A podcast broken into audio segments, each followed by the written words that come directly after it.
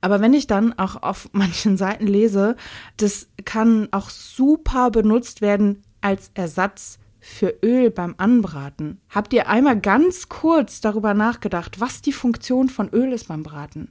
Dass man eine Bräunung erzielt, ja? Ich habe ganz doll Puls. Du hast ganz doll Puls. Ich glaube, wir müssen mal ganz kurz. Wir wachsen in den Baum. Wir gehen in die Vorbeuge.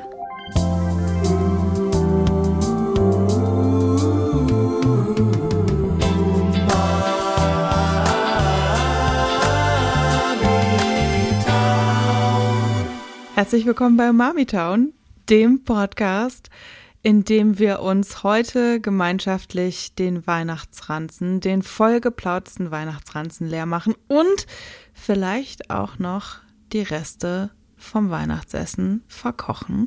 Es geht um Brühe. Hallo Julia. Hallo liebe Anke. Jetzt bist du plötzlich wieder eine Julia geworden. Naja, mal wir schauen. wechseln da einfach mal durch. ist es Jule, Wir mal ist wechseln es da einfach Julia. querbeet durch. Ich mag das, ist völlig okay. Anke, hast du dich voll gefressen? Sind wir ganz transparent? Stand jetzt noch nicht, weil es noch vor Weihnachten ist. Ich kann aber mit relativ großer Wahrscheinlichkeit sagen, dass, ähm, wenn ihr diese Folge hört nach Weihnachten, ich große Lust auf nicht so viel Essen habe. Und ich habe nach, nach Weihnachten, also ich freue mich selbstverständlich auf diese zwei Tage mindestens, wo man eigentlich nur von einer Mahlzeit zur nächsten, äh, weiß ich nicht, liegt, atmet. Also wo eigentlich der Insulinspiegel die ganze Zeit oben ist. Und man sich auch immer wieder fragt, sag mal, muss man wirklich auf dieses unglaublich dicke Frühstück um 12 Uhr mittags schon die, die, die, die nächste Ladung Kohlenhydrate draufschaufeln, um dann da auch noch zwölfmal am Plätzchenteller vorbeizugehen. Und es ist wirklich, also der, der, der Bauch ist irgendwie sehr rund. Und ich habe auf jeden Fall nach dieser irgendwie sehr, das ist für mich was sehr, sehr Deutsches, auch was dann gegessen wird. Das ist alles immer so sehr deftig und traditionell. Ich meine, es gab hier nicht um, ohne Grund das äh, Knödelklöße Double Feature, ne? Auf jeden Fall. Und ich liebe auch alles daran. Ich möchte es nicht, äh, nicht missen, aber ich habe danach so ein unfassbares Bedürfnis nach, nach chinesischer Küche, nach Sichuan-Küche, nach Ramen, nach japanischer Küche, nach Thai-Food und ähm, habe dann irgendwie erstmal so das Gefühl, ich kann jetzt sechs Wochen lang nichts anderes essen als irgendwie scharfe Brühen. Und ich glaube, da sind wir hier heute genau richtig. Und ähm, Reste verkochen habe ich gesagt, ähm, weil man ja, wenn man irgendwie noch mal so ein Fleischstück übrig hat oder so, was jetzt nicht in einer Soße drin war, dann kann man das ja theoretisch auch noch mal nehmen, um eine Brühe zu veredeln, um es in der Brühe ziehen zu lassen oder irgendwie sowas. Das ist natürlich eine Möglichkeit. Wir sprechen heute also über das Kernthema Brühe. Ich finde, es vereint mindestens zwei ganz fantastische Dinge. Zum einen ist es irgendwie gerade erträglich, die einzig erträgliche Mahlzeit und man kann wunderbar aufräumen. Und zum anderen finde ich, ist es auch in dieser kalten, grauen, dunklen Jahreszeit etwas, was ähm, einen quasi gesund macht, gesund hält und ja, irgendwie auch so, so, so ankurbelt und einen irgendwie fit macht. Und was ja auch sehr magenfreundlich ist, ne? Wenn man jetzt irgendwie so das Gefühl hat, der Magen ist sauer, man hat Sodbrennen jetzt nach dieser ganzen Zeit, so eine Brühe, die bekommt man dann ziemlich gut runter. Wir können auch gern direkt dann mit so ein bisschen einem kleinen, einem kleinen Rundumschlag beginnen, weil diese Brühe wird ja in vielen Ländern, in vielen äh, ostasiatischen oder auch asiatischen Ländern ähm, werden derartige Gemüse- oder Fleischbrühen auch gerne zum Frühstück verzehrt. Eben genau aus diesen Gründen, weil es einen eben nicht so fertig macht, weil man nicht anschließend sofort in das vermeintliche Suppenkoma fällt, sondern weil es eben den Kreislauf total anregt. Und dann sind da natürlich auch noch wunderbare Zutaten drin, wie etwa äh, Ingwer oder Chili, die auch nochmal nicht nur das Immunsystem total boosten, sondern eben auch wieder Energie ankurbeln, Durchblutung anregen, wärmen. Man fängt ein bisschen an zu schwitzen und eigentlich ist das so ein ja, es ist das Gegenteil von so einem Weizenbrötchen, was eigentlich einen immer erstmal so ein bisschen umwämst. Ähm, Das ja, ist so ein und ich- Anschieber. Genau, aber bist du jemand, der Brühe zum Frühstück isst? Ähm, Nee, also ich würde mir jetzt keine Suppe oder keine Brühe zum Frühstück machen, aber wenn ich jetzt mal potenziell in so einem Land im Urlaub wäre, dann kann ich mir das ohne Probleme vorstellen. Also ich mache das jetzt nicht, weil mir das nicht schmeckt oder weil ich denke so, uh, sondern eher, weil das jetzt nicht so zu meiner Gewohnheit gehört. Ja, sehe ich ganz genauso. Und wenn man dann halt zum Beispiel in Vietnam auf Reisen unterwegs ist und dann steht da halt irgendwie morgens um neun am Straßenrand äh, ein, ein, ein Pho. Ich wünschte, ich würde es richtig aussprechen. Ein Pho-Stand, dann holt man sich dort halt eben diese dampfende, wunderbare ähm, Rinderbrühe und startet dann den Tag.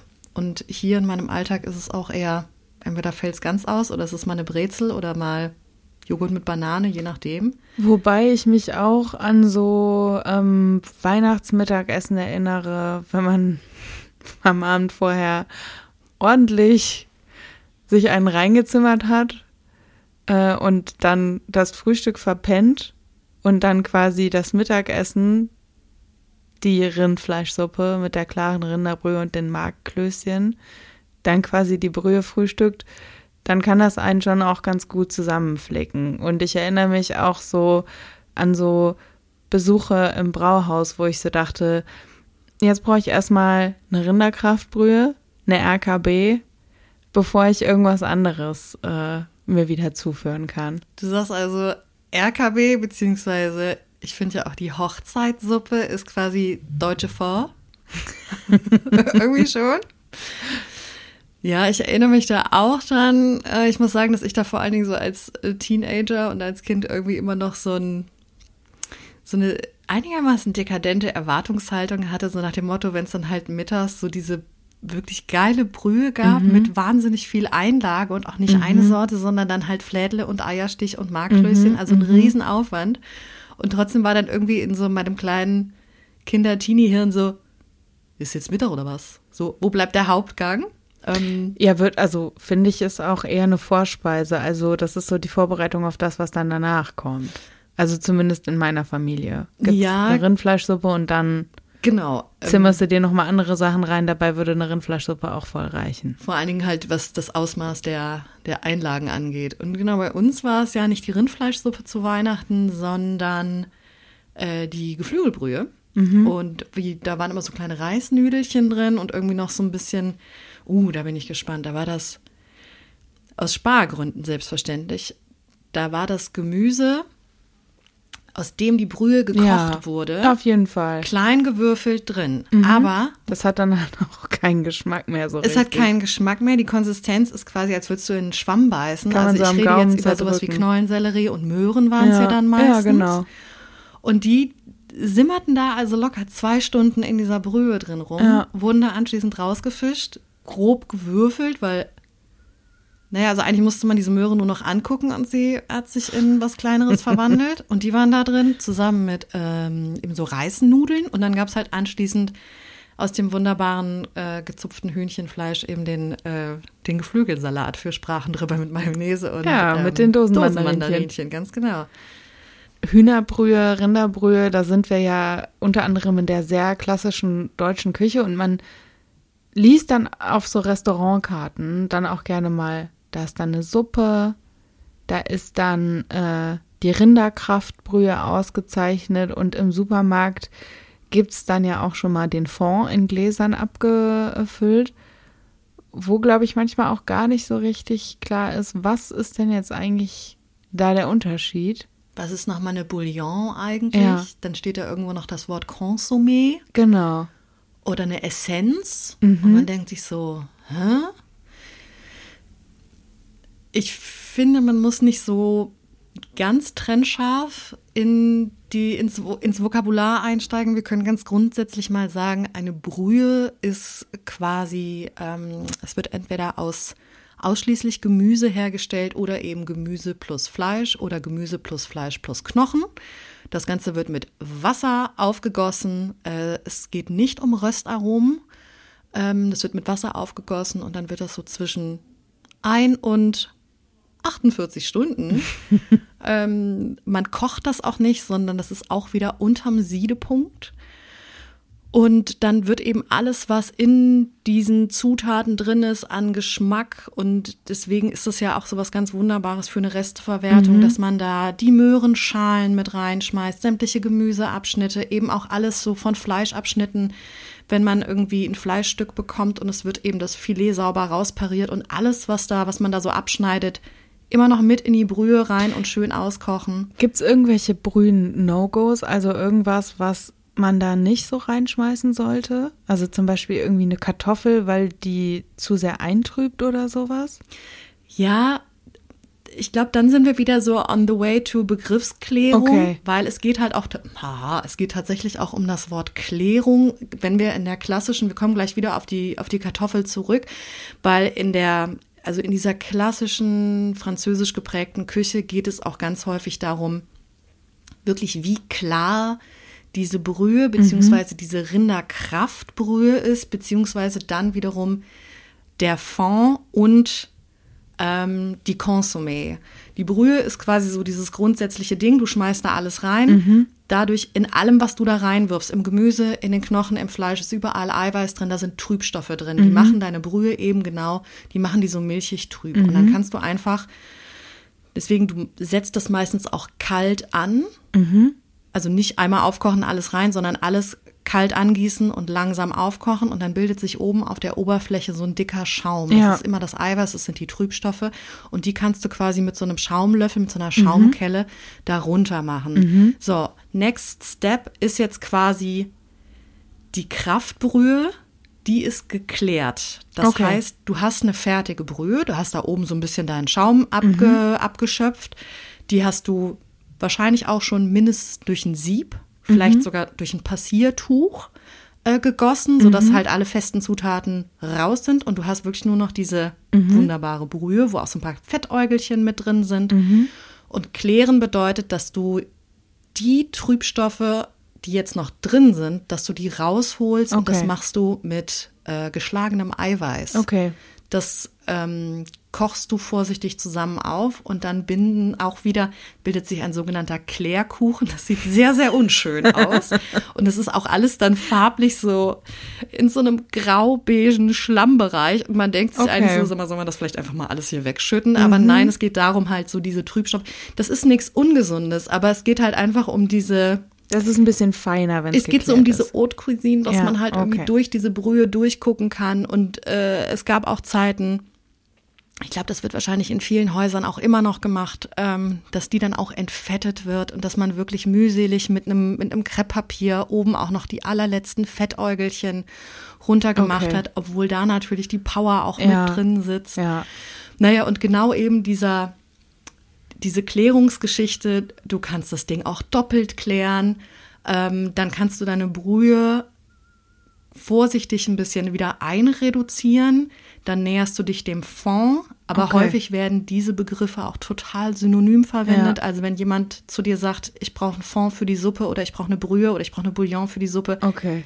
ist eigentlich Wumpe. Am Ende sind es ausgekochte Sachen, die entweder vegetarisch sind oder nicht. Genau das ist es. Und ähm, dann gibt es natürlich noch so diese Essenzgeschichten. Dann ist ja vollkommen klar, dass da Dinge ausgekocht und nochmal eingekocht wurden, um einfach Geschmack noch weiter zu konzentrieren. Mhm. Und wie gesagt, diese Kraftbrühen, äh, Consommé-Geschichte, da kann man dieses, wie man klärt, womit man klärt, dass man dann da nochmal äh, in die ohnehin schon leckere, geile, geklärte Brühe, dass man die dann noch weiter mit einem bestimmten Prozentsatz an Fleisch und Gemüse nochmal kochen lässt, nochmal klärt. quasi eine doppelte Brühe dann genau. auch. Ne? Und du kannst das quasi ins einigermaßen unermessliche hochschrauben. Ähm, und es geht halt immer darum, den Geschmack aus Dingen rauszukochen. Und entweder geht es darum, halt diesen Geschmack total zu konzentrieren oder aber den Gedanken finde ich fast ein bisschen schöner, ähm, dass halt der Geschmack sogar von irgendwelchen Möhrenabschnitten so wertvoll ist, dass du es nicht halt mhm. halt einfach in die Biotonne schmeißt, ja. sondern du dir denkst, nee, nee, Moment mal, ich mache da so ein, ich habe da entweder so eine, äh, beim Kochen die ganze Zeit so einen kleinen Eimer stehen, wo ich so mhm. alles an Abschnitten drin sammel und dann mache ich das, oder aber dein Tipp ist ja auch immer gerne der Froster, kann man auch super machen. Ich finde das ganz interessant, dass es da bei diesen äh, Brühen ja so sehr darum geht, dass die nachher ganz voll und total aromatisch sind und dich so richtig anspringen. Und ähm, bei der japanischen Dashi ist es ja total anders. Also Dashi besteht aus Kombu, das ist eine Alge, und dann im Prinzip plus X. Klassisch wird das mit Bonito-Flocken, das ist so eine Thunfisch-Makrelenart, irgendwie angereichert. Und Kombu darfst du tatsächlich, ich habe den Fehler mal gemacht, Kombu zu kochen, diese Alge, die schleimt dann aus. Das musst du eigentlich wirklich auch ziehen lassen wie ein Tee. Und da Wie lange so? Hm? Wie lange? Ich Reden glaube- wir über so 20 Minuten oder sind wir eher in so einem zwei Stunden Ich glaube, da kann man auch so von bis gehen. Hauptsache, das wird nicht ähm, zu äh, heiß. Und da kommt dann eben was raus, was einen sehr, sehr feinen, sehr zurückhaltenden Geschmack hat. Ähm, ich war tatsächlich letztes Wochenende im Ernstessen und das Uh. ja, ich habe ich hab richtig schon Liebeskummer jetzt wieder, weil es ist ein tolles, tolles Restaurant in Berlin. Die haben neun Plätze, da sitzt man an so einem Tresen. Das macht ein ähm, Kanadier, Dylan heißt der, der in einem japanischen Drei-Sterne-Laden, also in Japan, seine Ausbildung gemacht hat. Alter, Dementsprechend ist- geprägt ist die Das ist Küche. the, the real shit. Mhm. Und die kochen halt ganz viel ihrer Gerichte mit Dashi. Also Dashi ist davon, Dashi ist dann mehr auch wie eine Zutat. Das wird jetzt nicht so als ähm, einzelne ähm, Brühe gegessen oder getrunken, sondern Dashi ist zum Beispiel auch für die Miso-Suppe eine Grundlage. Und dort, man isst im Ernst tatsächlich zwischen 30 bis 40 kleine Bissen, die die da hinstellen. Und das erste, was die einem hingestellt haben, das war quasi die Dashi, auf deren Grundlage ganz viele ihrer Gerichte eben gekocht werden. Einfach mit einem ganz, ganz kleinen Schnitz einer Zitrusfrucht. Und so hat halt dieses Essen angefangen, damit man sich darauf quasi so einstimmen konnte. Und das war dann so eine kleine, wie so eine Teetasse mit diesem Zitrusschnitz. Das ist natürlich auch so ein bisschen der Inbegriff von, können viele Leute, glaube ich, gar nichts mit anfangen, dieser Art zu essen. Aber ich fand es halt interessant, das wirklich ganz bewusst auch mal für sich zu schmecken. Aber das ist natürlich extrem zurückhaltend und das ist der absolute Gegensatz zu einer Consommé zum Beispiel. Oder auch zu sowas, was man ähm, bei einem Hotpot als äh, Grundlage quasi hat. Ich habe gerade über diesen, über diesen Satz mit der Consommé nachgedacht, weil es geht ja, wir sollten vielleicht einmal ganz kurz erklären, warum wir eigentlich Umami Town heißen, weil wir Umami lieben und letztendlich könnte Umami auch die Überschrift von der heutigen Folge sein. Absolut. Es geht um Umami, es geht um die fünfte Geschmacksrichtung Mhm. und ähm, was ich eben so schön finde, also das heißt, es ist japanisch für köstlich und ein ähm, japanischer Chemiker hat Umami nämlich in der Dashi entdeckt. Mhm, und das ist nämlich halt, in dieser Alge, glaube ich, drin. Ne? Genau das. Also ähm, er hat sich eben, er hat sich eben mit Geschmack beschäftigt, unter anderem, und hat sich eben gefragt, ähm, was ist das eigentlich? Also er war der festen Überzeugung, es gibt eben diese Grundgeschmacksrichtung, die wir auf der Zunge wahrnehmen, ähm, und alles andere funktioniert nur über die Mischung aus Nase und Zunge. Also wir haben süß, salzig, bitter, sauer. Kurze Pause.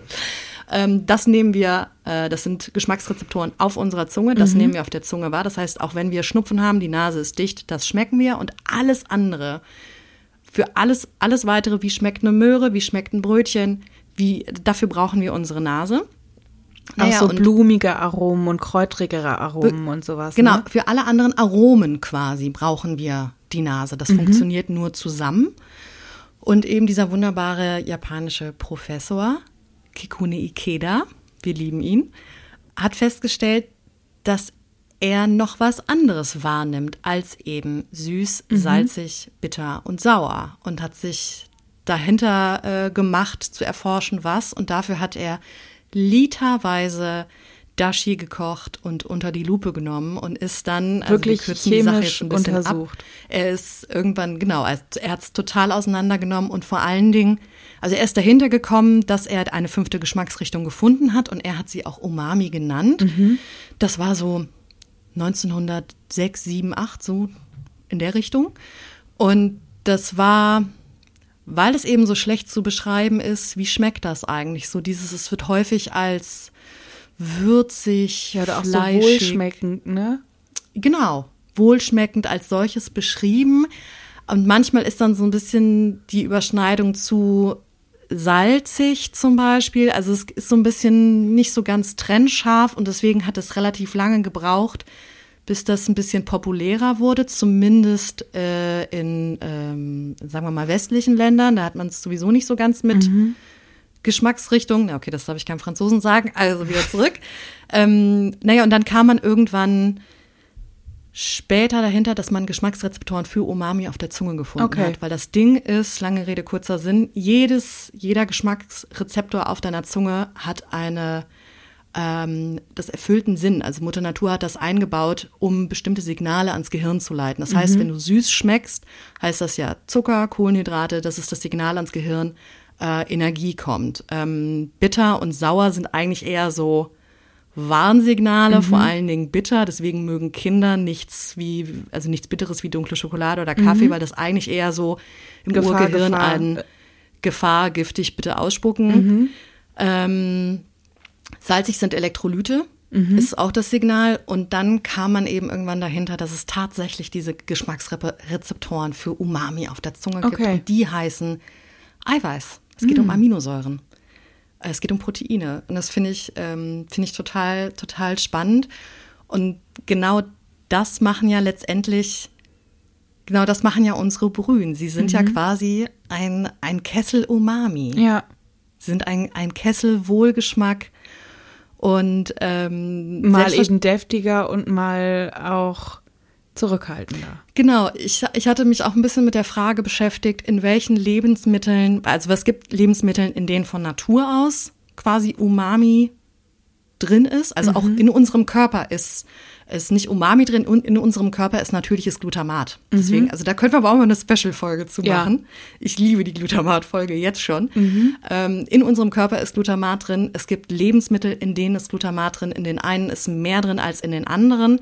Und deswegen ist so dieses, ah, Geschmacksverstärker und das ist alles evil. Da müssen wir mal ganz in Ruhe drüber sprechen. Tatsächlich ist natürliches Glutamat auch sehr viel in Fleisch natürlich drin. In Parmesan, glaube ich auch. Aber ne? auch in sowas wie Parmesan. Also es muss nicht zwangsläufig in tierisches Eiweiß sein, ja. weil es ist eben auch in sowas wie Algen sau viel ja. Glutamat drin. Oder sowas wie getrocknete Pilze, Shiitake-Pilze. Ja. Mega viel. Mhm. Was wir noch haben, ähm, also generell gerne getrocknete, fermentierte Lebensmittel. Fermentierte, auch sowas wie ein fermentierter Tofu super viel Glutamat mhm. drin. Ähm, oder sowas wie getrocknete Tomaten. Mhm. Und genau das sind ja, finde ich, auch so diese Dinge, wenn du an Brühe denkst, auch gerade wenn du sagst, ich würde gern die Knochen oder das Fleisch weglassen. Ja. Ähm, was was mache ich? Auch wenn du ähm, Brühe essen gehst, äh, asiatisch, ist meistens für Vegetarier und Veganer eine Tomaten- oder eine Pilzbrühe. Ja, da. genau. Und genau deswegen ist das für mich irgendwie so eine totale Umami-Verknüpfung. Ja. Ich musste mal ganz kurz zu ja. diesem Voll. zu diesem Umami-Exkurs ausholen. Also kommen wir wieder zurück zur Rinderkraftbrühe. Nein, wie wäre es, wenn wir jetzt abtauchen in Malatang? Hast du Bock? Oder Rahmen oder Pho? Wo möchtest, worüber möchtest du sprechen? Dann würde ich doch mal aus aktuellem Anlass, weil ich letzte Woche und du gestern äh, Malatang essen warst, Yay. über Malatang sprechen. Sehr gerne. Ich habe das Gefühl, das ist der, der neue Trend. Ja. Also mhm, total. Irgendwie hat so in den letzten paar Wochen rechts, links, äh, vorne, hin überall Malatang-Läden. Neueröffnungen geregnet oder Menschen, die sagen, du, ich war jetzt Malatang essen. Ja, erst war es Hotpot, so ähm, Anfang des Jahres. Aber finde ich deutlich leiser. War, kommt vielleicht mhm. auch ein bisschen, also mhm. bei mir war erst auf TikTok sehr viel Hotpot. Und das wurde dann, als alle Cool Kids einmal Hotpot gegessen haben, abgelöst von Malatang. Mir gefällt Malatang sehr gut. Einmal kurze mini kleine Begriffsklärung. Ähm, Ich habe gerade eben schon sehr, sehr viel geredet. Möchtest du kurz, äh, möchtest du kurz mal sagen, was Malatang ist? Also im Prinzip, korrigiere mich, wenn ich falsch liege, besteht Malatang daraus, dass man am Anfang eine große Schüssel in die Hand bekommt David? und eine Zange und dann geht man zu so einem Regal, da sind alle möglichen Sachen drin. Von verschiedenen Nudelsorten über verschiedene Pilzsorten, Fischbällchen, Fleischbällchen, Blutwurst, äh, eingefrorenes Blut, Pasteten, alles ist da drin, auch Blut in jeglicher Form. Koriander, ähm, Pak Choi, Kohl, alles, was man in der Suppe haben und nicht haben möchte, das sucht man sich dann quasi aus, packt das in seinen Topf rein und dann ähm, wird das entweder gewogen oder das wird irgendwie pauschal abgerechnet, ist auch ein bisschen egal.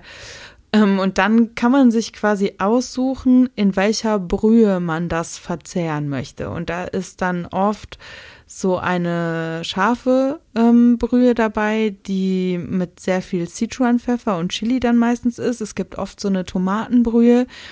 Ich hatte es jetzt zum Beispiel mit einer sauerscharfen Brühe, ähm, in der relativ viel Zitrone auch drin war. Und dann kochen die dir im Prinzip deinen Stuff und dann schütten die das dir in deine gewünschte Brühe rein und dann kannst du da noch irgendwelche Toppings drauf tun von Sesam über Erdnüssen über Frühlingszwiebeln und dann ist ziemlich geil. Ich liebe dieses Regal mit den Toppings. Ja. Da kann man sich, also entweder schüttet man sich das direkt in seine ohnehin schon riesige Suppenschüssel oder man kriegt halt so ein kleines separates Genau, Schälchen man und kann sich wie so dann eine Dipping-Soße nochmal, wo man dann. Genau, irgendwie aus Sesampaste und äh, chinesischem Essig und Chiliöl oder was kann man sich dann da noch so sein kleines Topping zusammenrühren. Ich liebe das wirklich sehr. Genau. Genau, und ähm, ich habe lediglich vorhin nochmal nachgeguckt, dieses Ma-La, äh, es gibt wohl diese berühmte Sichuan-Soße, ähm, d- daraus setzt sich dieser Name Malatang zusammen und Mala sind einfach diese zwei verschiedenen chinesischen Bezeichnungen für unterschiedliche Schärfe. Das eine ist diese Numbing, diese betäubende Sichuan-Pfefferschärfe und das andere ist halt die, die richtige spicy Chili-Schärfe.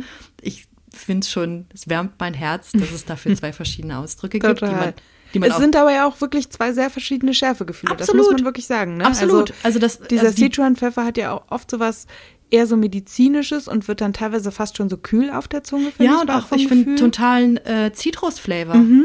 Und, und eine, eine Chili ist, ist Die eine hat ganz halt dieses klassische, diesen Schmerz, dieses Capsaicin, was an deine Schmerzrezeptoren dran dreht. Den Deep Dive machen wir wann anders. Genau, wir machen Aber auch mal eine spezielle Sichuan-Pfefferfolge. Na, vielleicht eine Pfefferfolge. Naja, können wir noch drüber sprechen. Wird noch zu entscheiden sein. Ja, aber ich mag es auf jeden Fall, dass ähm, diese beiden verschiedenen Arten von Schärfe unterschieden werden. Dafür gibt es halt diese zwei Silben, die werden mal zusammengebaut und ähm, sind halt gerade ähm, in der äh, im, im Großraum Sichuan ähm, super präsent und und wichtig und Teil der Esskultur dort und äh, eben dieses dieses Chiliöl, was was daraus zusammengebaut wird, diese Mala-Soße, ähm, die gehört halt quasi auch zu dieser Suppe dazu. Und kommt, glaube ich, geschichtlich wirklich da auch her, dass man das quasi in so einem Community-Topf gekocht hat. Ne? Also das im Prinzip, dass du eben dann nicht klassisch mit deiner Schüssel zum Regal gehst, sondern dass du dir im Prinzip deine Sachen von zu Hause genommen hast und dann zum Community-Topf gebracht hast, damit die da gekocht werden. Ist das nicht total wunderschön? Ich habe, ähm, also äh, Quellenauflegung, bei mir war es Wikipedia, muss ich ganz offen ehrlich zugeben. Und da ging es um, äh, um, um Hafenarbeiter, die immer denen kalt ist und die krank werden und die da irgendwie im nebligen, nassen, kalten Hafen sitzen. Und es gab einen riesengroßen Pott äh, Brühe, in dem auch Ingwer drin rumschwimmt, äh, nicht nur um die zu wärmen, sondern eben auch um sie gesund zu halten und gesund zu machen letztendlich. Das finde ich total schön. Das gefällt mir sehr, sehr gut. Und wir könnten jetzt natürlich auch noch einen Deep Dive machen in so eine Fahrrichtung zum Beispiel, wo dann eine Rinderbrühe, glaube ich, klassischerweise genommen wird, wo dann auch noch mal ein Sternanis und Ja. sowas drin schwimmt und äh, was auch noch mal eine ganz eigene Form von Brühe und eine ganz eigene Form von Suppe auch ist. Total. Das müssen Total. wir dann vielleicht mal in der entweder Reisbandnudelfolge oder in der Fahrfolge Ja, oder in machen der, oder ähm, sowas. ja, okay, also wir sind ja ein omnivorer Podcast und versuchen immer alle mitzunehmen, deswegen weiß ich noch nicht, ob wir eine gekochte Rindfleischfolge machen, aber sollten wir eine machen, Pfarrer drin vor. Ja, genau. Und ähm, ja, vegetarische Brühen haben wir ja eben auch schon drüber gesprochen bei diesem ganzen Malatang-Thema. Wenn man jetzt ganz straight vegan ist oder ganz, ganz straight vegetarisch, da muss man, glaube ich, dann nochmal fragen, ob das alles nachher wirklich auch in einem Community-Topf gekocht wird, weil die Sachen werden eben erst in Wasser gekocht, die kommen dann in so ein kleines Sieb rein und dann, ne, weiß ich jetzt nicht, ob die da großartig reingucken, was in den Sieben drin ist. Oder nee, das glaube ich eigentlich auch nicht. Ob also das genau, vielleicht auch wie auf so einem Grill ist, wo dann ja, auch mal eine definitiv. vegetarische Wurst neben einer nicht vegetarischen ja. Wurst liegt. Ja, definitiv. Ähm, und es wird aber ähm, schon in jedem, jedem Laden, den ich bis jetzt aufgesucht habe, außer der äh, in, ich glaube, es war Chengdu, da gab es tatsächlich einen Community-Pod, wo eine ähm, definitiv, das war eine, das war eine Fleischbrühe. Ähm, und in allen anderen Läden gab es aber, also in, in Deutschland zumindest, immer eine vegetarische Alternative. Und das Ja. ist meistens die Tomate, Ja. die aber auch wirklich richtig gut ist. Das sind schon Brühen, die haben super viel Power, die haben ganz viel Geschmack. Ja, und finde ganz interessant, dass das aber dann auch nicht wie eine Tomatensoße ist, Nee, sondern das ist eine Brühe. Ja. Also es ist auch nicht irgendwie so, wenn man das noch nicht gegessen hat, kann man sich das gar nicht vorstellen, weil Tomatensuppe ja dann auch immer so püriert ist und so. Das ist schon irgendwie noch so, dass da die Tomatenstücke jetzt auch nicht komplett verkocht sind. Ich weiß nicht, wie das funktioniert, aber es ist ganz anders als die normale Tomatensuppe, die man Oder hier dieses, so kennt. ähm, ich kenne natürlich mal wieder, wir machen mal einen kleinen Sprung in, in den tiefen Schwarzwald. Ähm, selbstverständlich gab es in der Spitzengastronomie der Nullerjahre die Tomatenessenz. Das heißt, in, ich glaube, in jeder Küche, in der ich jemals gearbeitet habe, hing permanent ähm, so, eine, so, eine, so ein riesiges Bündel ähm, aus Tomaten, die durften auch nicht zu dolle gedrückt werden, in einem Passiertuch. Das heißt, immer wenn du ins, ins Kühlhaus kamst, baumelte von der Decke so ein riesiges, wie so eine Windel sah es ein bisschen aus, Ja. wie von so einem Storch. So ein riesiges Passiertuch eben mit Tomaten drin und daraus tropfte wirklich Wo dann wirklich nur das Wasser raus darf. Ne? quasi nur das Wasser. Da durfte kein, kein bisschen ähm, Rot mit raustropfen. Ja, Und selbstverständlich hatte das super viel Geschmack, Ja. aber es ist auch ein bisschen. es ist so ein bisschen posig. Ja. Es ist so ein bisschen, dass man denkt, ja, beim perfekten Dinner kochen auch manchmal Leute weiße Tomatensuppe. Ist jetzt vielleicht auch nicht mehr so mega originell. Wir kochen heute so ein bisschen eine Brühe für Faule. Wir haben uns nämlich schon vor einer Stunde quasi eine Instant-Brühe mit getrockneten Pilzen und Kohl auf den Herd gestellt. Und ähm, die werden wir einfach noch mal ein bisschen hochpimpen, unter anderem mit einer Einlage. Mit einer wunderbaren Neujahrseinlage, ganz genau. Auf in die Küche. Anke, wollen wir erstmal erzählen, was wir in unseren wunderbaren Topf reingemacht haben? Ich habe im Supermarkt diese Packung gefunden, war instant verliebt. Ja, da steht Nutritious Vegetable and Mushroom Soup Stock drauf. Also das, da sind Pilze und Gemüse drin. Die erste äh, Zutat ist hinten drauf sofort getrocknetes Krautgemüse, also Kohl. Und ich sag mal, so riecht es ja auch. Also es riecht im Moment tatsächlich eher so, als würden wir uns Grünkohl Ja. oder Weißkohl kochen und nicht, als würden wir eine Brühe machen. Da sind aber auch noch äh, Datteln, finde ich ganz wild drin. Da waren so vier oder drei dicke, dicke Datteln. Die waren aber auch ein bisschen, die waren jetzt nicht die, die, die waren auch getrocknet. Einfach. aber Richtig die- getrocknet. Genau, richtig getrocknet. Dann Pilze, Karotte und Orangenschale. Das haben wir simmern lassen. Und jetzt müssen wir das mal probieren, um zu gucken, ob wir da vielleicht noch mal das ein oder andere Suppengemüse, weil auf der Zubereitungsart steht, dass man dann irgendwie entweder da Fleisch noch reinballern soll oder ähm, ja, Hühnchen oder, oder Rind stand da drauf oder Genau. Schwein oder was weiß ich. Genau. Der Kohl ist wild. das ist eine Menge Kohl. Davon hätte man vielleicht auch die Hälfte abnehmen können. Ich glaube, alles andere würde ich da wirklich weiter drin schlummern lassen. Den Kohl nehmen wir mal raus. Ich hätte hier noch ein bisschen was Frisches im Angebot. Ähm, ich habe Sellerie, Lauch, bisschen Pastinake und ein Stück Möhre. Und natürlich, wenn du magst, wir könnten auch eine Zwiebel äh, schwärzen oder anbraten ohne Fett und mit reinmachen. Vielleicht machen wir auch faul einfach ein bisschen von dem Gemüse rein. Und dann arbeiten wir gar nicht jetzt mit geschwärzten Sachen. Nein, machen wir machen- alles in einem Topf. Ich schnibbel ein bisschen Gemüse zusammen. Los geht's. Wir haben noch gar nicht gesagt, dass ihr im Januar auf jeden Fall von uns ausschließlich vegetarische Rezepte bekommt. Wir machen jetzt keinen veganen Januar, aber einen vegetarischen. Das gefällt mir sehr, sehr gut. Du, dann würde ich mich vielleicht mal ganz unauffällig daran machen, die Zutaten für unsere fantastische Einlage rauszusuchen. Dann sagen wir es doch, wie es ist. Es gibt Dumplings. Wir machen ein paar Dumplings. Wir machen ein paar schnelle Dumplings. Ich hoffe, dass sie schnell werden. Und zwar hat das den, den sehr schönen Hintergrund. Anke, es ist offiziell unsere letzte Folge des Jahres. Das heißt, wir gehen in großen Schritten auf, äh, auf Neujahr zu.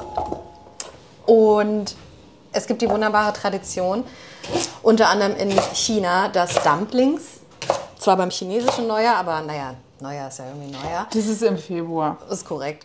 Kann Ähm, man dann einfach nochmal machen. macht man einfach nochmal. Und zwar gibt es die schöne Tradition, dass man ähm, möglichst viele Dumplings essen soll, weil man vorher beim Dumplings machen dort quasi äh, Glück und Segen eingewickelt hat. Soll ich das Gemüse jetzt einfach in die Brühe reinschmeißen? Ich würde es in die Brühe schmeißen und nochmal ähm, bisschen ein- Hitze drauf. ein bisschen Hitze drauf. Und ich frage mich, ob da jetzt auch vielleicht schon mal ein bisschen Salz rein sollte. Finde ich auch. Eine kleine Prise vielleicht. Genau, ich habe mich für eine einigermaßen klassische Dumplingfüllung entschieden. Und zwar, weil wir uns ja auf den äh, January äh, vorbereiten, haben wir veganes Hack. Ähm, für omnivore Menschen kann das ein ähm, richtig schön fettes Schweinehackfleisch sein. Wir machen ein bisschen eingelegte Shiitake, Shiitake-Pilze mit rein. Ich habe ein bisschen ähm, Napa Cabbage bzw. Chinakohl und wahlweise sowas wie Frühlingslauch oder dieses Knobschnittlauch geht auch. Genau, und daraus machen wir jetzt gleich mal unsere schöne Füllung. Ich habe, weil wir uns ja für Veggie Hack auch entschieden haben, ähm, habe das schon mal gemischt mit unserem Frühlingslauch, beziehungsweise ich hatte noch so Knobschnittlauch, habe das klein geschnitten. Und dann kam da dran unter anderem ein bisschen, oh, ich weiß nicht, wie man ihn ausspricht, Shao Xin Wein, also einfach dieser chinesische Kochwein. Ähm, ein bisschen Light Soy Sauce, also helle Sojasauce. Ähm, gleich hacke ich noch ein bisschen Ingwer. Ich habe den Zucker weggelassen, weil ich finde, dass Veggie Hack gerne schon an sich relativ süß ist. Ja. Und ein bisschen ähm, geröstetes Sesamöl noch dran und eine Prise Pfeffer. Genau, jetzt kommt noch der Ingwer und dann braten wir gleich mal ein bisschen Chinakohl und unsere, unsere Shiitakes an. Ne? Genau. Wollen wir ein Faltvideo angucken oder geht's? Wir machen das Freestyle, oder? Wir wollen ja Glück und Segen mit rein ähm. Wie wir das machen, das ist ja immer noch uns überlassen. So, unsere ersten wunderhübschen Teigtäschchen werden jetzt gedämpft. Wir machen noch eine zweite Fuhre in der Zeit. Und, dann können wir eigentlich schon unsere Brühe passieren und ja, abschmecken. beziehungsweise abschmecken, ne? Ja, Wir sind eher on the sweet side. Also die Pastinake hat jetzt nicht unbedingt dafür gesorgt, dass weniger Süße im Topf ist. aber das Ding hat schon Power. Ja. Das Ding hat ordentlich Power. Ich würde sagen, wir hauen das jetzt mal auf ein, auf ein Sieb. Ja. holen da raus, was nicht reingehört und dann schmeckt man nochmal ab, ob wir vielleicht ein bisschen Essig brauchen, ein bisschen Salz, Ja. solche Dinge. So, liebe Jule, du hast eben gesagt, vielleicht ein bisschen Essig und ein bisschen Salz, hä? Genau, und ich würde, weil wir uns für so wunderschöne äh, Chinese Dumplings entschieden haben, würde ich vielleicht mit ein bisschen Sojasauce arbeiten. Dann würden wir auch noch ein bisschen mehr Umami-Power und Salz dran kriegen. Und man könnte ein bisschen ähm, chinesischen Essig dran machen. Ja. Jetzt werde ich langsam ein bisschen ungeduldig. Ich glaube, wir haben es. Jeder hat ein, ein Schälchen mit dampfender Brühe und zwei sehr, sehr hübschen Dumplings drin. Und ich würde sagen, los geht's. Jetzt wird äh, sich einer reingeslappt hier. ich finde, das Sesamöl am Ende hat der Brühe wirklich nochmal sehr gut getan. Total, auch noch so ein bisschen ähm, frisches Frühlings, Frühlingszwiebel, Frühlingslauch da drüber. Finde ich auch sehr gut. Hast noch ein bisschen Crunch, kleine Säure, bisschen Schärfe. Finde ich gut. Teigtasche finde ich auch super. Da sind diese Ingwerstücke drin. Oh, Ähm, ne? Schon mal kleiner Hinweis auf, was nächste Woche bei Umami, bei Umami Town passiert. Mm, mein Learning wäre nur, dass ich vielleicht jetzt nicht vier getrocknete Datteln direkt am Anfang mit in die Brühe reintun würde. Ich finde, wir haben es ganz gut wieder rausbekommen. Zwischendurch fand ich sie wirklich süß. Da fand ich, musste man so ein bisschen gegenlenken. Auf jeden Fall. Und ich glaube, dass halt sowas wie noch eine dicke Zwiebel da auch wirklich was gemacht hätte, weil wir hatten jetzt auch noch, wir hatten die Pastinake, wir haben noch frische Möhren und auch noch den Knollensellerie rein. Das ist ja alles süß. Und dann waren da halt diese getrockneten, sowohl Orangenschalen als auch Möhrenschalen drin. Und die Datteln. Ja, also ich finde es nach wie vor lecker, aber ich finde auch, das Learning ist, man kann es ein bisschen anpassen nach seinen Wünschen. Man kann vielleicht den Kohl früher rausnehmen, wenn man das gerne hätte. Man kann vielleicht eine Dattel wegnehmen und nur zwei reinmachen. Ähm, aber alles in allem gefällt mir das schon mal ganz gut. Und natürlich hätte man jetzt auch noch ordentlich mit Aromaten arbeiten können. Also wir hätten da jetzt auch noch eine äh, Pfefferkörner mit rein, ähm, Sternanis, also. Aber das Learning ist schon auch, finde ich, dass man auch wirklich mal gut eine Brühe ähm, in dieser Art eben machen kann, ne? Dass man irgendwie als Grundlage diese Flavor Packs sich dann einfach nimmt und die mal kurz auskocht und also, ne, das hat jetzt schon auch seine Zeit gekocht vorher. Das kann man ja aber wirklich nebenbei machen. Und ich finde das tausendmal besser als sowas gekörntes. Ich finde sowas gekörntes ist ein bisschen auch sein eigenes Produkt. Also manchmal will man ja auch so diesen typischen Geschmack von körniger Brühe haben, weil das vielleicht auch mit irgendwelchen Erinnerungen verknüpft ist. Ist es jetzt aber nicht unbedingt so richtig geil meistens. Ich muss gerade noch über diese gekörnte Brühe nachdenken. Ja, bin ich glaube ich auch. Also sehe ich, sehe ich genauso. Äh, ich, also mir wurde es natürlich indoktriniert, das hemmungslos zu verteufeln. Und ich finde, sobald man einen bestimmten Kochstandard ähm, für sich beansprucht oder erreichen möchte, dann sollte man da definitiv einen großen Bogen drum machen und Brühen ausschließlich selber ansetzen, weil ähm, es halt geschmacklich einfach eine ganz andere Liga ist. Aber ich finde, ab und zu darf man auch ruhig ein bisschen, ein bisschen zu gekörnt. Also ich finde, Leute dürfen ruhig mal irgendwie ein Paket gekörnte Brühe in der Schublade haben. Total. Die, also man kann ja auch mit gekörnter Brühe manchmal auch so, so ein bisschen wie nachsalzen, ne? dass man denkt, da fehlt jetzt noch irgendwas. Ja, da ist dann vielleicht auch irgendwie also oftmals ist in diesen Biobrühen dann so Hefeextrakt drin, was am Ende die gleiche Funktion ähm, hat wie ähm, hier äh, MSG, Mono, genau, ich hab, Monosodiumglutamat. Ich habe hab MSG in meinem Schrank stehen und streusel gelegentlich mal irgendwo ein bisschen MSG dran, klar. Mein Freund ist ein großer Connoisseur des MSG Popcorns. Der macht sich ähm, uh. Popcorn mit MSG. Da dachte ich am Anfang auch so, okay. Und dann dachte ich, ja. Ich verstehe es. Das ist schon auch geil. I get it. also, so, genau. Und ähm, wir haben ja eben auch schon darüber gesprochen, dass man aus einer Brühe ja auch zu Recht eine totale Wissenschaft machen kann. Ne? Und dass dann ja auch ähm, teilweise ja so ein richtiger Hype um so bestimmte Brühen entsteht, was so in den letzten Jahren die Bone Broth, die Knochenbrühe, die Rinderknochenbrühe oft oder vielleicht auch noch mal Chicken so in New York fing das, glaube ich, anders irgendwann. Ich glaube, das war so wirklich schon so vor fünf bis zehn Jahren, dass die Leute entdeckt haben, oh, man kann ja äh, Knochen auskochen und das kann man hippen Leuten für teuer Geld in Pappbechern ähm, verkaufen. Mhm. Ja. Und Gwyneth Paltrow, die hat dieses Thema im letzten Jahr noch mal so richtig hochgeholt. Also Gwyneth Paltrow die war ja mal Schauspielerin, ist sie auch immer noch, aber sie ähm, ist ja auch Unternehmerin und hat so ein Unternehmen, das heißt Goop. Da werden so Accessoires verkauft wie eine Kerze, die heißt This Candle Smells Like My Vagina. Da werden aber auch so Joni-Eier aus Rosenquarz verkauft. Also da wird so mit der Health- und Wellness-Industrie irgendwie sehr geflirtet und da geht's dann auch äh, schnell um so Themen wie Healing und sowas. Und Gwyneth Paltrow, die hat irgendwann dieses Jahr in einem Podcast über ihr Essverhalten gesprochen. Und dieser Podcast heißt The Art of Being Well with Dr. Cole. Und in diesem Podcast hat sie eben auch davon erzählt, dass sie sich mittags als Mahlzeit so eine Knochenbrühe reinslurpt. Und da geht es dann irgendwie darum, dass dann gesagt wird, ja, die hat ganz viel Protein, die hat wenig Kohlenhydrate, die hat Kollagen und durch diese Kombi, ne, ist quasi Brühe so wie so zu einem Wundermittel auch der Wellness- und Diätindustrie geworden und so, ne, weil Kollagen steht dann ja auch oft so in Verbindung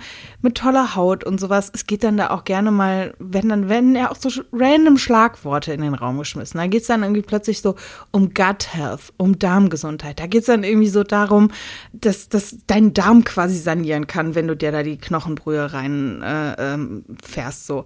Und ich finde es halt ziemlich schwierig, also ich finde es sowieso schon mal ziemlich schwierig, irgendwie so Lebensmittel in gut und schlecht einzuteilen. Da habe ich ein großes Problem mit, weil ich finde, es gibt irgendwie keine bösen Lebensmittel.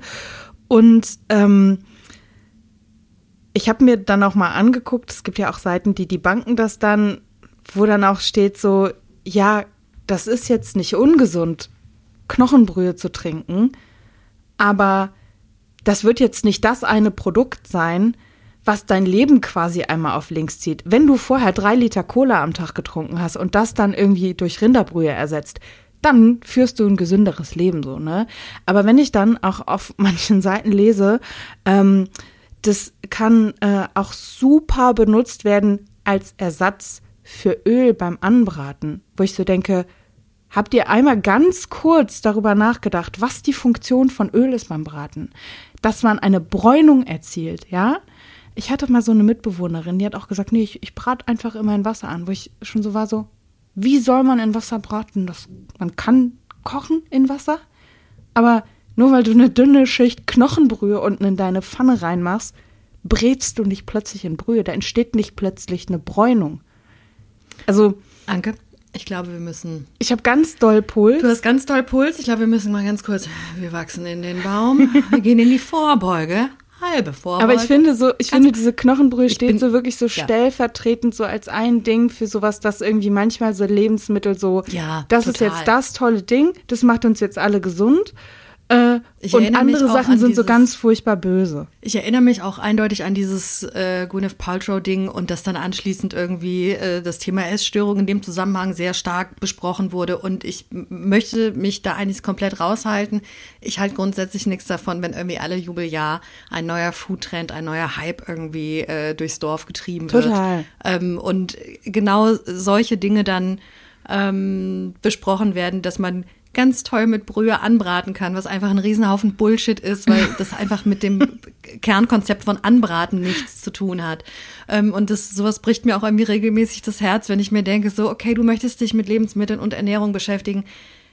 Aber dann versuch's doch vielleicht mal mit einem Kochkurs, mit ja, einem Basic-Kochkurs. Lass also, dir doch nicht von Gwyneth Paltrow erzählen, dass für eine erwachsene Frau ein, ein, ein Tässchen klare Brühe ein Mittagessen ist, total. womit man toll anbraten kann. Das ist und, alles, ich verstehe total, also ich verstehe so ich verstehe total, dass wir ja alle total auch von der Diätindustrie ja, ähm, sicher, so geprägt sind, ne? Und dass das natürlich total schnell geht, dass du dir irgendwie so denkst, ohne dass du das willst, dass manche Lebensmittel irgendwie besser und manche Lebensmittel irgendwie schlechter sind. So. Und ich finde es eben dann, genau, problematisch und schwierig, wenn sowas dann eben noch befeuert wird von irgendwelchen rich white people, ja. die dir am Ende auch nur ihre scheiß Rosenquarz, das übrigens auch die Wirkung nicht belegt, äh, Eier verkaufen wollen. Und am Ende will die halt irgendwie Kohle verdienen. Und am Ende verdient halt die Wellness- und äh, Gesundheitsindustrie einfach wahnsinnig viel Geld mit uns. Und auch die Diätindustrie ja, ähm, verdient unfassbar Geld mit unseren Unsicherheiten. Und das also nicht nur mit unseren Unsicherheiten, sondern auch irgendwo mit unserer Unaufgeklärtheit, weil das ist es, was mir, ähm, wenn es immer, wenn es immer heißt, warum ist die Esskultur in Deutschland nicht mit der in Frankreich, Italien ähm, zu vergleichen. Und da, da, damit müssen wir gar nicht anfangen. Wir können auch gerne mal einen Sprung rüber nach Ostasien zum Beispiel machen. Warum ist die Esskultur in Vietnam, in Thailand, in Indien, egal wo du, wo du hinreist, ähm, da, da ist quasi so eine ganz andere Grundhaltung gegenüber dem, was ich meinem Körper zufüge, in, in weiten Teilen gesellschaftlich. Ähm, es hat so eine andere Selbstverständlichkeit. Mhm. Also ich habe mit ähm, äh, in Vietnam mit, äh, ich glaube, der war 18 oder 19, das war so ein junger Food Guide. Er sah ein bisschen aus wie ein Gamer. Ich glaube, er hatte mhm. auch irgendein Computerspiel-T-Shirt an und der hat halt so eine, ähm, der hat mit uns so eine Food-Tour gemacht und klopfte irgendwann auf seinen Bauch und sagte halt sowas wie, ich habe zu viel verarbeitete Lebensmittel in den letzten zwei Wochen gegessen. Ich merke das total. Davon kriege ich dann irgendwann, also erstens, dass ich nehme davon zu und zweitens, mhm. ich kriege davon halt auch irgendwie so ein bisschen Bauchschmerzen. Also ich muss jetzt schon mal wieder ein bisschen mehr ähm, die Kräuter hochfahren. Ja. Und das ist ein Satz, den ich, glaube ich, nicht jemals von einem deutschen 18-, 19-Jährigen hören werde. Also, das ist jetzt natürlich ein total gemeines Klischee, aber ja, vielleicht, ich würde es mir wünschen, dass es mal so ist. Ähm, aber so dieses, da, da steckt quasi ein ganz anderes Bewusstsein dahinter, was halt verarbeitete Lebensmittel sind und dass halt nicht ein Lebensmittel total gehypt wird und es ist das Allheilmittel und das andere wird total verdammt, sondern ist halt ganz klar, wenn ich mir super viel verarbeitete Convenience-Produkte mit Zucker und Fett und allem reinfahre, dann ist das zwangsläufig nicht gut. Also könnte ich vielleicht wieder mir eine frische Brühe mit Aromaten, mit frischen Kräutern, mit Ingwer, mit Chili reinfahren, weil das einfach gut für meinen Körper ist, weil ich das sofort merke. Und da ist einfach so eine ganz andere Denkweise dahinter. Und ähm, ja, da, das würde ich mir ehrlich gesagt als Aufklärung viel mehr wünschen, als da, dass da irgendwie in Social Media wieder die nächste, das nächste Schwein durchs Dorf getrieben wird, äh, womit dann halt wie irgendwelche Unternehmen oder auch kleine Startups unfassbar viel Geld machen, weil die Leute einfach nicht informiert sind. Gut, dass wir in der nächsten Folge ähm, über Ingwer sprechen yeah. werden.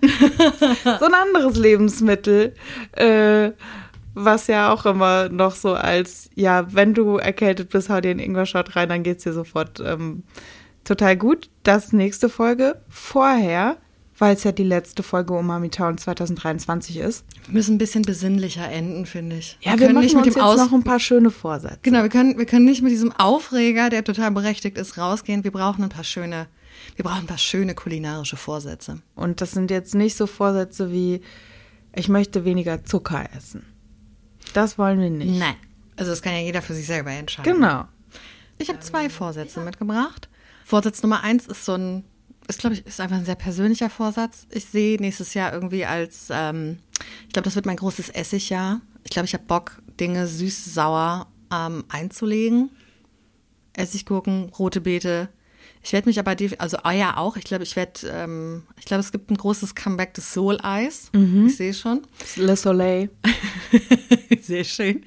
Ähm, ich habe dieses Jahr erstmalig in Essig eingelegte Erdbeeren gegessen und fand es irgendwie richtig geil.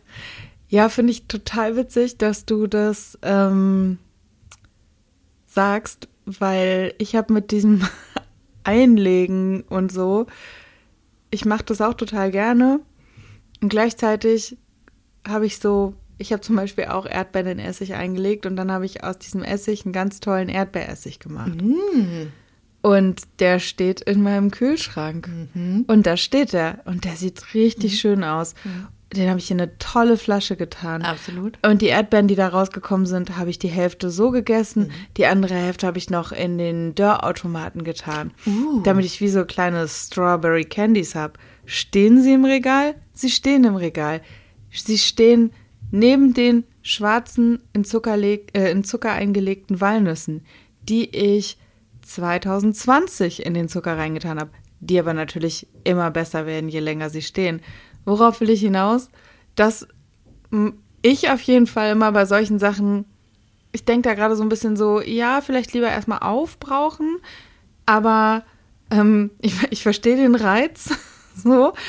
Bei mir passiert es dann aber auch schnell mal, dass ich dann so viele Sachen davon habe, dass ich die gar nicht selber leer bekomme und auch irgendwie nicht verschenkt kriege. Womit wir bei meinem zweiten Vorsatz wären. ich finde, es geht total Hand in Hand. Und ich meine, wir haben möglicherweise in einer der vergangenen Folgen schon mal besprochen, dass ich bei meiner letzten Inventur auf sage und schreibe 14 Senfgläser kam. Also ja, ja, es gibt ah, es ist jetzt, also ich horte nicht, sondern es sind einfach Impulskäufe so. Und wenn zu diesen Impulskäufen jetzt eben auch noch sämtliche Einlege, Essig, Fermentationsversuche kommen, die man dann nicht abbaut, äh, mhm. äh, ja, dann sind wir quasi kurz vor einem kulinarischen Messi und ähm, dem gilt es wirklich entgegenzuwirken. Und ich versuche mir äh, unter anderem also es ist kein Vorsatz fürs nächste Jahr, sondern das versuche ich jetzt schon seit geraumer Zeit. So dieses, man hat ja manchmal so ein Mindset, wenn man sowas einlegt oder sowas, ähm, auch irgendwie was ganz Tolles kauft, so, das mache ich bei einer ganz besonderen Gelegenheit, mache ich das mal auf. Ja. So, ja, was, was soll denn das für eine Gelegenheit sein? Ostern in zwei Jahren? Mach's jetzt auf. Wenn du mhm. da jetzt Bock drauf hast, du hast es gekauft aus so einem Reiz heraus, ich möchte dann das ausprobieren, dann das. komm nach Hause. Ja überleg, was du dazu essen möchtest, mach das Glas auf und dann brauchst du das auf. Also Total. nicht immer so dieses kaufen, freuen, dass man es hat, in den Schrank stellen, vier Jahre später feststellen, scheiße, ist abgelaufen, tschüss. Und dafür ist aber auch, also ich finde, das ist so der Vorsatz, verbrauchtes Zeug. Ja. Und der zweite Vorsatz ist so eine, ich würde nicht sagen Inventur, sondern ey, räum mal deine Vorräte auf und vor allen Dingen deine Gewürzschublade. Nimm mal alles in die Hand, was da in den Vorratsschränken und Vorratsschubladen drin ist. Einmal drauf gucken, sag mal, kann es sein, dass das schon zweimal mit dir umgezogen ist und es ist wirklich seit zehn Jahren abgelaufen? Ich bin ja wirklich Thema äh, MHD. Ich verlasse mich sehr gerne auf meine Sinne und riech erstmal an allem, bevor ich es wegschmeiße. Aber Gewürze riechen dann auch irgendwann nach gar nichts mehr. Ja, erstens Gewürze riechen nach gar nichts mehr und äh, das ist halt auch bei Tee und solchen getrockneten Geschichten. Das Zeug schimmelt halt auch, ne? Also nur weil das getrocknet ist, heißt das nicht, dass das in 400 Jahren immer noch oder Ja. in, naja, sagen wir mal acht Jahren immer noch genauso geil ist, sondern da gibt's Studien drüber, auch so Schimmelbildung bei Nüssen und so weiter, Ja. abgesehen davon, dass halt Fett in Nüssen auch ranzig wird. Das schmeckt ja. Je nachdem, genau. Satar zum Beispiel, wo Sesam drin ist, sowas kann auch ranzig werden, ist Ja. ja auch eine Form von Fett. Und dann hat man halt auch irgendwie, stellt man vielleicht auch irgendwann mal fest, dass man, naja, vier bis fünf angefangene Gläschen Paprika edelsüß hat oder sowas. Ähm, von daher einfach mal so eine Gewürzschublade aufräumen. Auch äh, die Gläschen, das finde ich sehr befriedigend, diese Gläschen einmal sauber abwischen und dann so diese Zuckerperlen, Pfeffer-Körner-Mischung, die sich vielleicht unten in der Kiste sammelt, einfach mal auskippen. Ist auch ein wunderbares ähm, Thema oder eine wunderbare Geschichte, um sich gegen Lebensmittelmotten zu wappnen. Wenn man die einmal hatte, oh, hat das, man Ich hatte gerade tatsächlich. Oh Gott, ich habe zum. Glück die Sachen alle mittlerweile in Gläsern, aber ich hatte in so zwei Gläsern halt Motten. Oh mein Gott. Und das Oh. ist halt richtig ätzend, weil das hat auch nichts irgendwie mit fehlender Hygiene zu tun oder sowas. Man holt sich die Sachen von außen rein. Die sind Ja. meistens, du kaufst eine Packung Mehl, du kaufst eine Packung Reis, da ist eine Motte drin. Ja. Wenn du die Sachen dann halt aber dir regelmäßig anguckst, wenn du die in Gläsern drin hast Ja. oder verschweißt, dann sind zumindest schon mal die Lebensmittel, die drumherum stehen, so geschützt, dass du nicht dein komplettes Lebensmittelregal eigentlich weghauen musst. Und halt auch dieser Gedanke, also das finde ich wahnsinnig eklig. Es ist wahnsinnig eklig. Dieses, dieses Krabbeln, Insekten an Dingen, die ich Ja, essen möchte. total oh, eklig. Naja, von Total daher fies. gilt es wirklich, Vorsorge zu betreiben. Und nein, es hat nichts mit Hygiene zu tun. Ich habe mir mal äh, eine Tüte Polenta gekauft Ja. und habe die aufgerissen und guck da rein und da waren halt diese Weben dazwischen und ich habe mich fast eingebrochen, weil ich das so ekelhaft Ja, es ist wahnsinnig finde. eklig. Also, und dann natürlich sofort in den Müll, den, den, die Mülltüte nochmal in eine sofort, Tüte. ja, sofort raus. Verknotet, Alles raus, weg. Mhm. äh, Kanisterbenzin drüber, alles. Am liebsten alles aber Ja. anzünden. Und wo wir ähm, beim Lebensmittelregal sind, ich habe ähm, letztens tatsächlich mal mein Eisfach auch abgetaut. Uh. Das ist ja auch was, was man im Moment sehr gut machen kann, weil es einfach noch verhältnismäßig kalt Ja. ist. Und da tummeln sich manchmal auch so. Da sind Dinge drin. Ja, Ja. Da ist dann auch mal so ein Obst drin. Da ist dann mal so, da war man mal Bärlauch sammeln, hat Bärlauchpesto eingefroren und denkt so, gut, bald ist schon die neue Bärlauchsaison, vielleicht vorher mal die alte Fuhre leer machen. So, Ja, oder vielleicht auch erstmal diese ähm, dreieinhalb bis vier Zentimeter Gefrierbrand runterkratzen und gucken, was ist denn da eigentlich drunter? Was Ja. war denn das eigentlich nochmal? genau. Dann Ja. kann man so, das kann man so frisch ins neue Jahr eben reinstarten. Das muss ja jetzt auch nicht alles sofort in der ersten Januarwoche passieren. Ja, nein, und es ist ja auch nicht, also ich, ich finde, man, man muss dann ja auch nicht, das ist ja wie mit allen Vorsätzen, sich nicht vornehmen, ich mache jetzt die komplette Küche von heute auf morgen, sondern man kann doch vielleicht mal mit den Gewürzen anfangen. Und dann sagst du, okay, weißt du was, ich gehe jetzt an das Regal, wo Mehl, Zucker und so Backzutaten sind. Und am nächsten Tag gehst du in die Ecke, wo die ganzen Essig- und Ölflaschen stehen und schnupperst da überall mal dran und wischst vielleicht mal oben um den, ähm, den Flaschenhals ab und so Geschichten. Und ich möchte in dem Zusammenhang noch äh, mein Gadget der Woche, mein Gadget des Jahres eigentlich äh, vorschlagen. Ich bin Team Vakuumierer. Ähm, also natürlich als, ähm, als Köchin liebe ich den Vakuumierer und ich habe sehr viele Stunden meines Lebens schon in der Nähe von Vakuumierern verbracht, weil das immer so eine Routine ist. Das ist so ein Ritual nach Feierabend. Äh, die einen putzen, die anderen vakuumieren quasi. Und es wird dann auch immer alles ganz genau ähm, beschriftet und ist einfach total super. Und vakuumieren, natürlich hat man diesen Kunststoffaspekt, na sicher. Allerdings kann man vor allen Dingen im privaten Haushalt, man muss ja nicht für alles sofort die Tüte erneuern, sondern man kann die ja sinnvoll oben glatt anschneiden, Ja. Dinge rausmachen und dann dieselbe Tüte einfach wieder nochmal zuschweißen. Und ich finde das einfach, ich finde das sehr angenehm. Nicht nur für solche Sachen, wo es dann wirklich einfach die Haltbarkeit verlängert, wie etwa ein Stück Parmesan. Wenn du das vakuumierst, hält das in deinem Kühlschrank bedeutend länger, als wenn du das in irgendeine räudige Frischhaltefolie oder eine Tupperdose packst. Ähm, sondern, also, du kannst die Dinge auch sehr gut lagern. Wenn du sie halt flach vakuumierst, dann kannst du die wunderbar übereinander stapeln. Und es geht schnell und es hat eigentlich auch so ein bisschen so was Befriedigendes, wenn man dann die Luft da so raussaugt. Ich beobachte das einfach sehr, sehr gerne. Ähm, und es ist natürlich einfach der ultimative ähm, Mottenschutz. Also, welchem- da gehen die Biester sowas von nicht durch. Bei welchem Kostenpunkt sind wir da? 35 Euro hat das Ding gekostet, maximal 40. Ich glaube ja 35. Das ist voll okay. Ab und zu kauft man sich halt mal so eine, so eine Rolle ähm, von diesen Tüten. Die kann man dann aber auch zuschweißen und sich halt aus einer großen Tüte vier kleine Tüten schweißen. Und wie gesagt, auch bei diesem Parmesan-Ding mache ich regelmäßig. Ich schneide es dann oben sauber auf. Ähm, also wirklich nur so ein, nur so ein Stückchen. Dass es und dann eben kann man den gerade offen ist. Wieder reinmachen und oben einfach wieder zuschweißen. Okay. Das geht auch. Gerade auch bei so trockenen Zutaten wie Mehl ist das ja echt easy. Bekomme ich direkt auch Bock auf, auf so ein neues Gadget. Dabei haben wir gerade erst ausgeräumt und auf, äh, aufgeräumt und ausgemistet.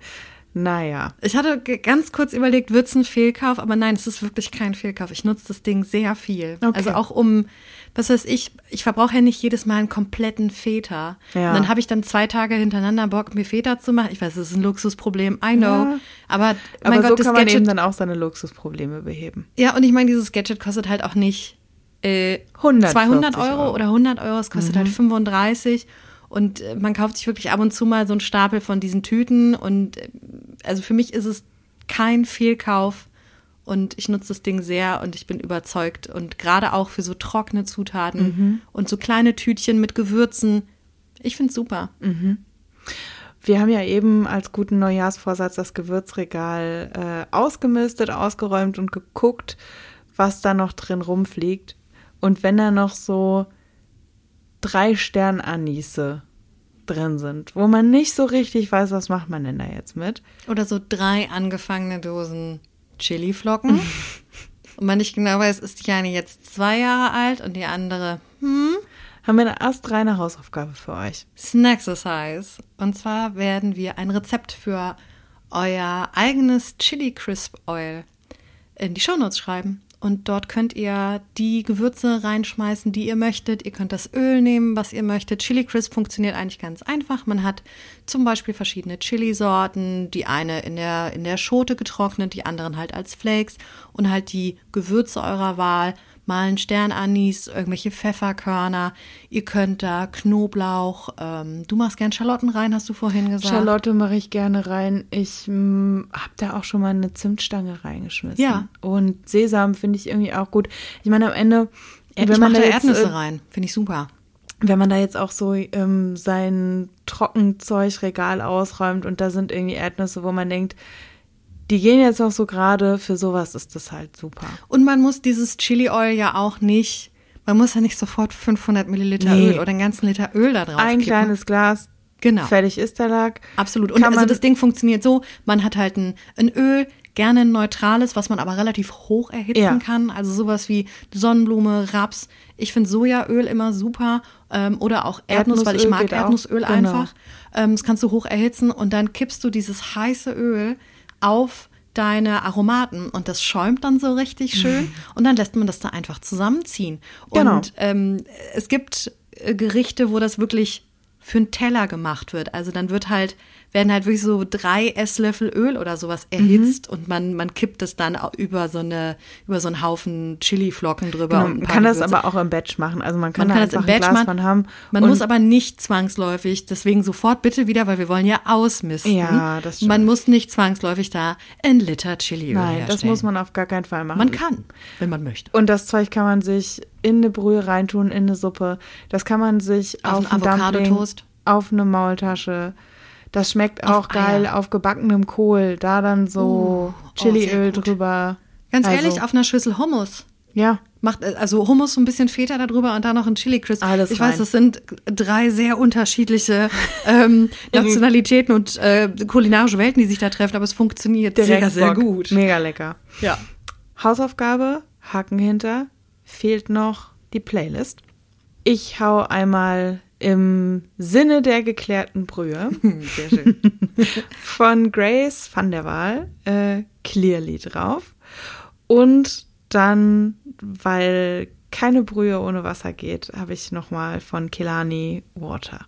Ich bin heute einmal nicht themenrelated. Ich war kürzlich in Barcelona und habe mich spontan in ein spanisches äh, Soul-Juwel der 70er Jahre verliebt. Das Ding dauert allen Ernstes 9 Minuten 17.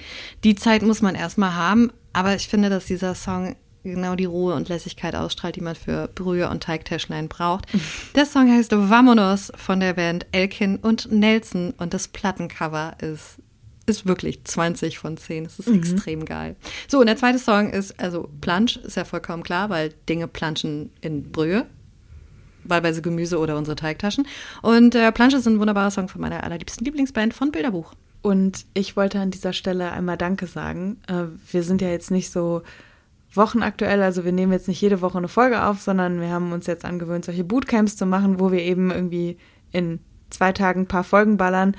Deswegen an dieser Stelle einmal ein kleines, verspätetes, aber von sehr großem Herzen kommendes Danke an alle Leute, die uns zuhören, an die super sweeten Rückmeldungen, die wir bisher schon bekommen haben.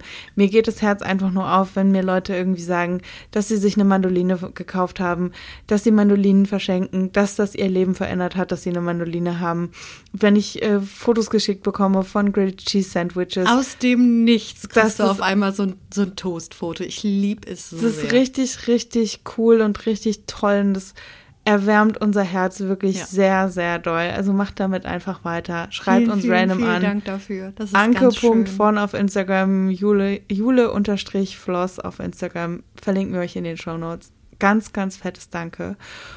Und ähm, ey, Leute, erzählt auch anderen Menschen, dass es uns gibt. Am besten Leute, äh, erzählt es am besten Leuten, die ähm, was auf eure Meinung geben.